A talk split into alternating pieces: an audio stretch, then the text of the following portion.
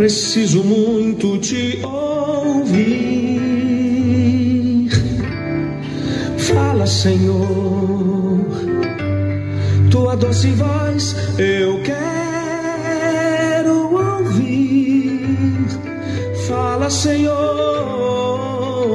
Graça e paz, queridos irmãos. Está chegando até você mais um encontro com Deus.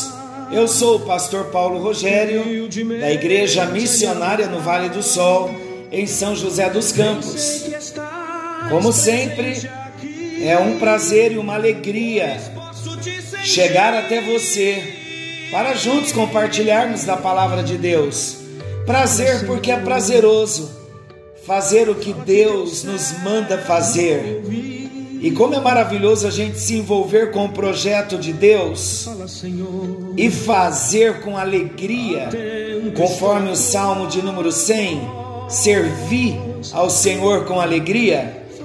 Não tem nada maravilhoso, não tem nada maior do que isso.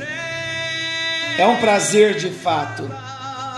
E também, como é bom nós podermos entender o que Deus tem para cada um de nós.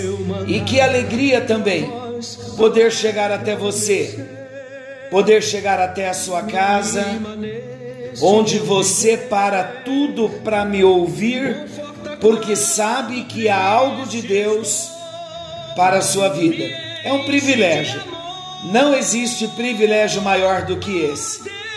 Eu quero agradecer a Deus, porque você tem me ouvido. Quero agradecer a Deus porque você acredita no propósito de Deus, em que a palavra chegue, em que você a receba, que nós a recebamos e em todo esse processo de amor de Deus, o propósito se cumpre na minha vida e na sua, e somos todos abençoados, crescendo em Deus e crescendo na vontade de Deus. Vamos estudar mais um pouco a palavra, esse é o nosso propósito no nosso encontro com Deus. Temos estudado a palavra de Deus, temos compartilhado, e nesse tempo nós estamos falando das parábolas e falamos em quatro encontros sobre a parábola dos talentos. Eu tenho certeza que nós nunca mais vamos nos esquecer da parábola dos talentos. Como nós não vamos nos esquecer,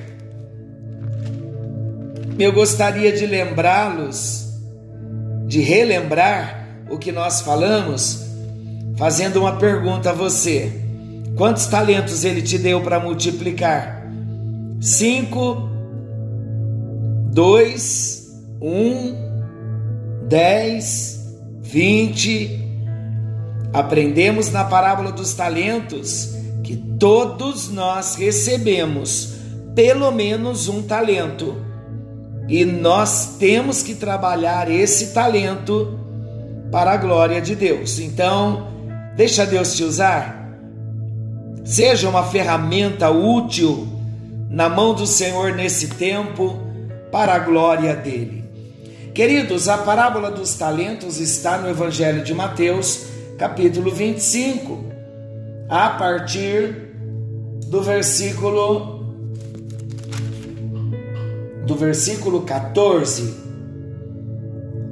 nós vamos começar uma nova parábola hoje. E eu quero aproveitar que estamos no capítulo 25 e nós vamos voltar um pouquinho do versículo 1 ao versículo 13 e vamos compartilhar hoje sobre a parábola das dez virgens.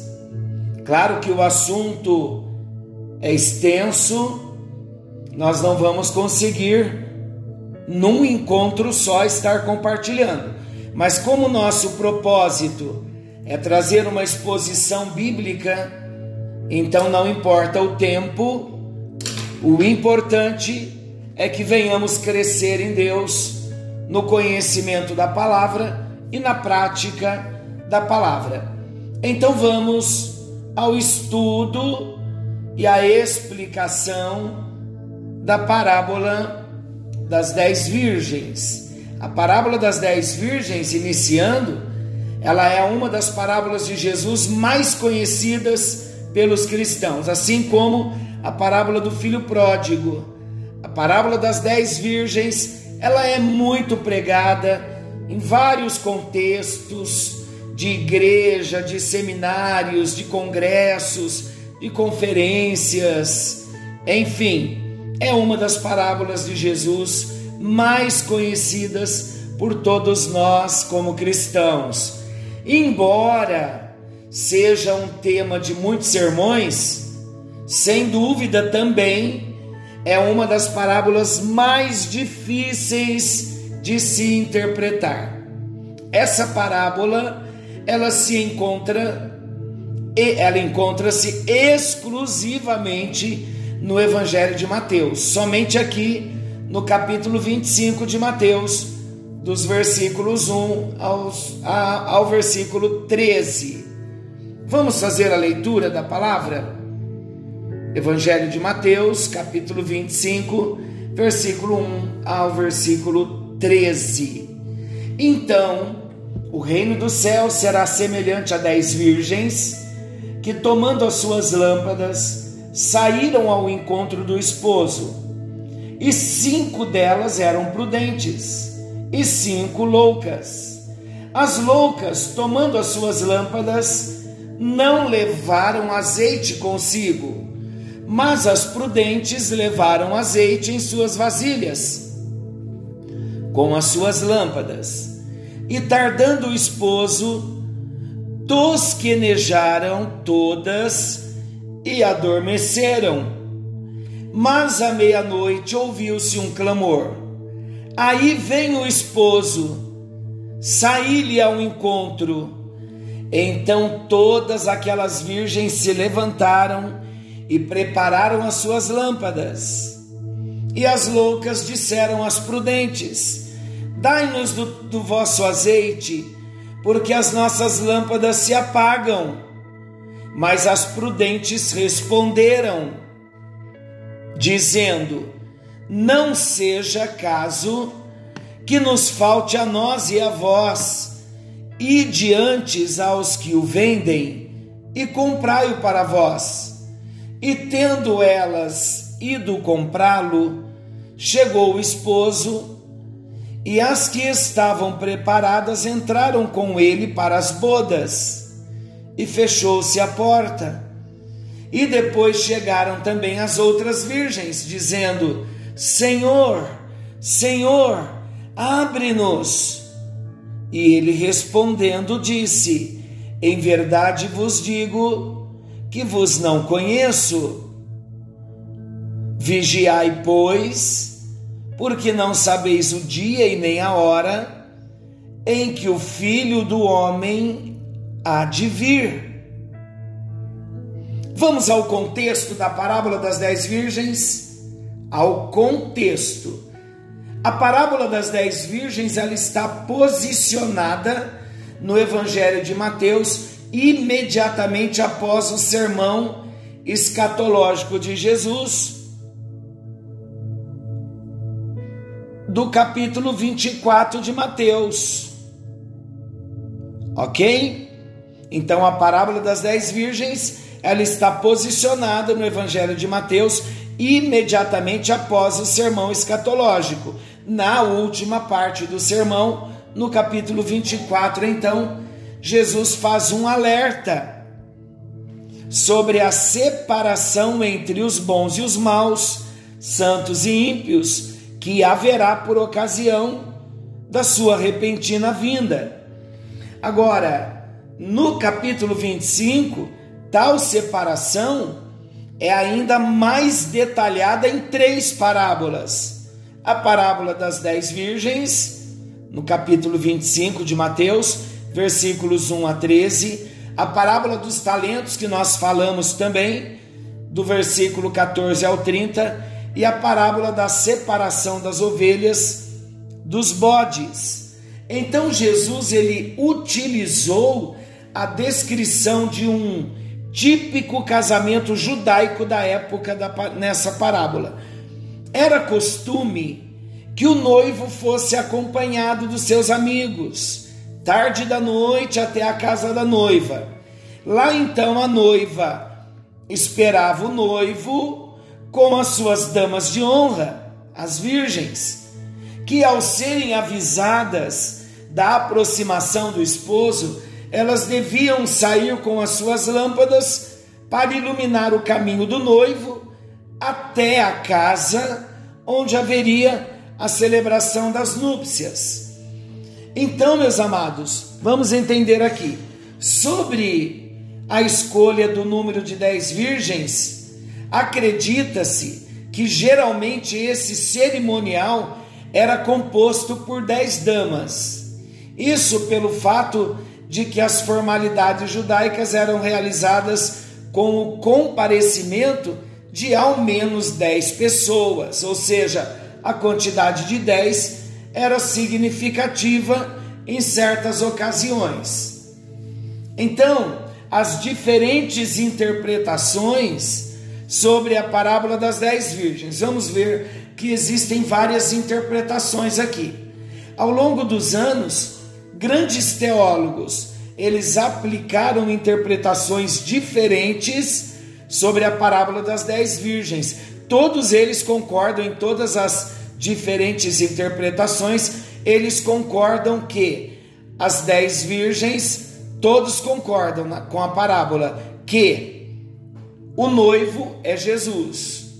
Sobre o direcionamento da parábola, alguns defendem que ela se aplica exclusivamente aos judeus. Então, em várias interpretações que existem desta parábola, alguns defendem que essa parábola ela se aplica exclusivamente aos judeus. Vamos explicar. Enquanto outros acreditam que essa parábola se referia a todos os que professam a fé cristã, verdadeiros e nominais. O principal argumento que é utilizado por quem defende a aplicação exclusiva aos judeus é que a igreja é a noiva e não as madrinhas. Também defendem que a voz que anuncia o noivo é a voz dos profetas que proclamam que o Messias viria. Quando eu falei madrinhas aqui, no contexto acima, do casamento judaico as damas de honra. Ok. Sob esse aspecto, então, as virgens loucas são os judeus que acreditavam que a sua religiosidade seria suficiente e não se prepararam para ele, enquanto as prudentes seriam os judeus que reconheceram que Jesus é o Cristo e estes pertencem então aos remanescentes que serão salvos. Estou falando da interpretação de que todos, na parábola das dez virgens, daqueles que defendem que a parábola se aplica exclusivamente aos judeus. Agora, dentro da linha que defende que esta parábola é direcionada ao povo judeu, estão os que acreditam que essa parábola será cumprida durante o período da grande tribulação, após um arrebatamento secreto da igreja, onde haverá a ausência do noivo que estará nas bodas juntamente com a noiva, que é a igreja. Dentre os que defendem que a parábola se aplica aos cristãos, existe uma grande variação de interpretação que basicamente divergem entre si sobre o que representa os elementos principais da parábola. Por exemplo, alguns acreditam que as virgens loucas são verdadeiros cristãos que perderam a salvação pela apostasia, enquanto outros defendem que não se trata de cristãos verdadeiros, mas de cristãos nominais. A figura do azeite também é discutida, sendo que há os que acreditam representar o Espírito Santo, outros o amor e ainda outros a graça de Deus. O sono que acometeu as virgens, para alguns se trata da morte física, para outros, momentos de fraqueza espiritual, e ainda outros defendem que o sono representa simplesmente a demora da volta de Cristo, provando os que o esperam. De repente você está suspirando fundo, dizendo: Não entendi nada, está confuso. Calma, vamos explicar em detalhes, detalhadamente, cada ponto da parábola, mas vamos entender que estamos falando de vários tipos de interpretação, de quem é o noivo. Então, as interpretações elas são várias, alguns as mais fortes, ah, elas dizem que interpretam linhas fortes, correntes de teologia fortes. Elas interpretam, algumas interpretam que ah, as dez virgens são judeus, outros já dizem que são os cristãos depois de Jesus. Então vamos ver direitinho a aplicação da parábola das dez virgens. Depois, então, nós a gente vem fechando e nós vamos dar uma explicação mais clara dentro de uma visão bíblica também, bem coerente, onde nós conseguimos interpretar e aplicar para nós. Vamos então à aplicação da parábola das dez virgens. Como nós vimos, existem diferentes opiniões sobre a parábola das dez virgens. Grandes expositores da palavra de Deus, os teólogos estudiosos, ao longo da história da igreja, fizeram sermões incríveis, com pontos de vistas diferentes sobre esse texto. Então nós temos Agostinho, temos Calvino, temos Mateu, Mateu Henry, temos o Robert McCain e vários outros teólogos e estudiosos. O interessante é que nenhum deles distorceu o verdadeiro ensino de Jesus nessa parábola, o que talvez nos mostra tamanha abrangência do princípio contido na parábola. O que eu creio? Eu creio que das interpretações citadas acima, a que mais causa problemas, e para mim trata-se de um erro teológico, é a interpretação que defende que tal parábola se aplica aos judeus no período da grande tribulação, após a igreja não estar mais na terra. Esse tipo de ensino é fundamentado por uma interpretação bíblica profundamente confusa e equivocada.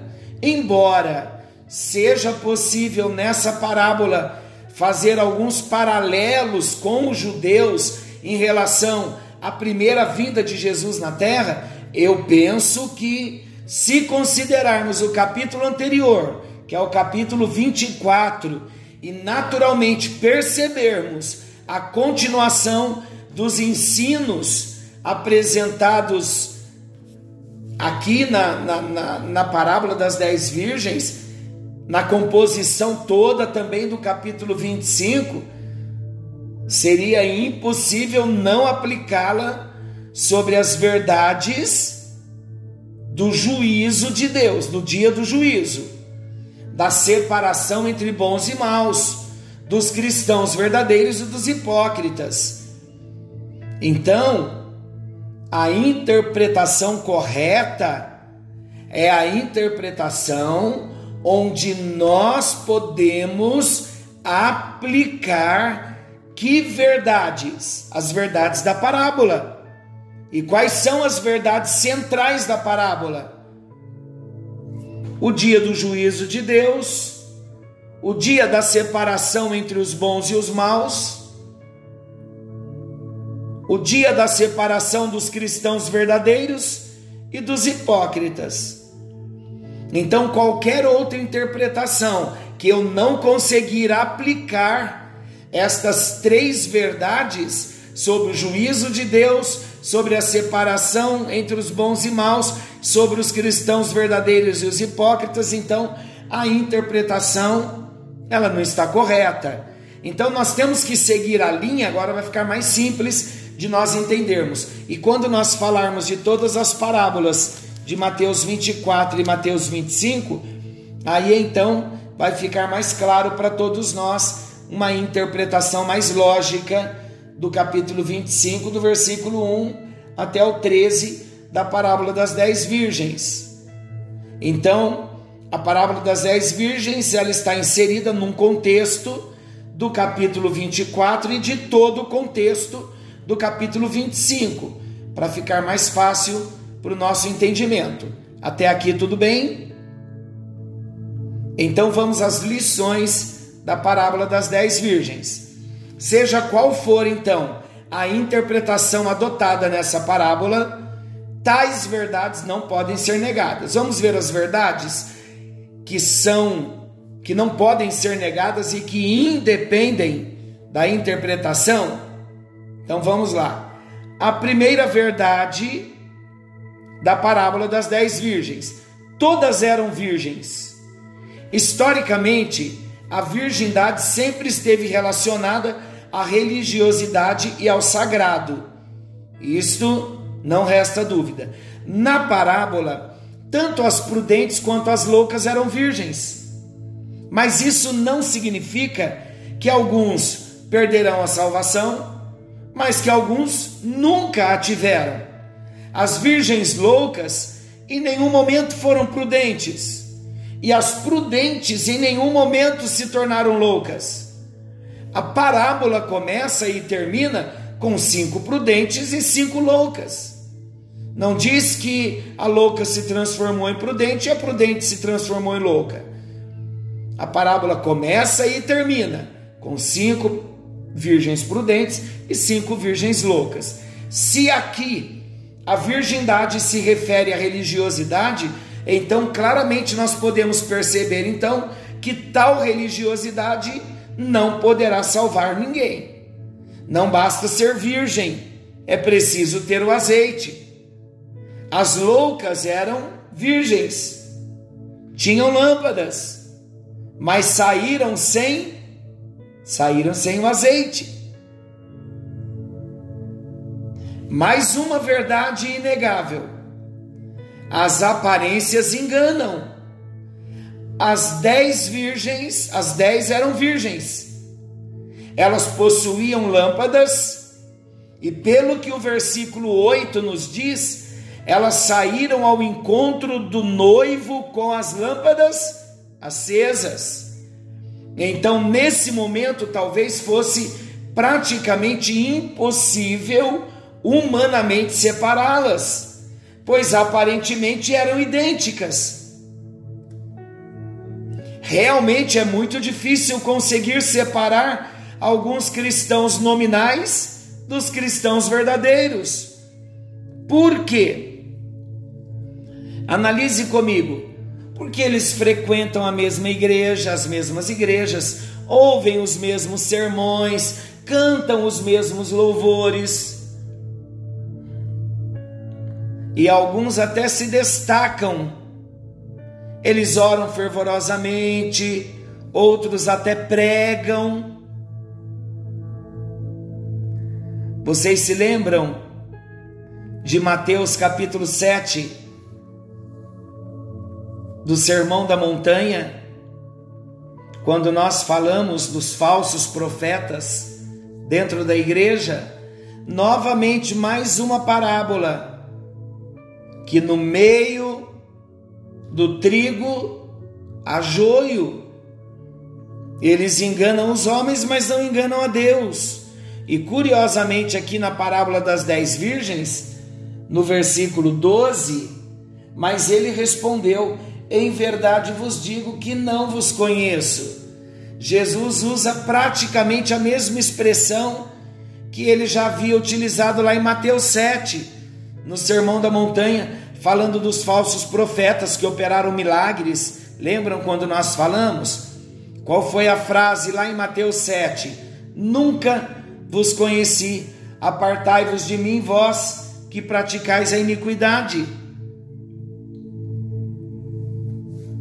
Queridos, o que nós não podemos perder de vista é que o nosso Deus, ele é justo. E naquele dia não haverá intruso. Porque o nosso Deus é justo. Nós estaremos orando, colocando as nossas vidas no altar do Senhor Hoje nós estamos na primeira parte introduzindo o nosso assunto. Mas a pergunta que eu quero fazer a você: quem é você nesta parábola? Você é uma virgem prudente ou você é uma virgem louca? Existe azeite na sua lâmpada? Ou você não está certo disso? Quem nós somos? Senhor nosso Deus, bondoso e amoroso Pai celestial, Pai querido Deus eterno, na tua presença estamos nós, e nós buscamos a tua presença. Depois de iniciarmos a parábola das dez virgens, nós colocamos o nosso coração no altar do Senhor.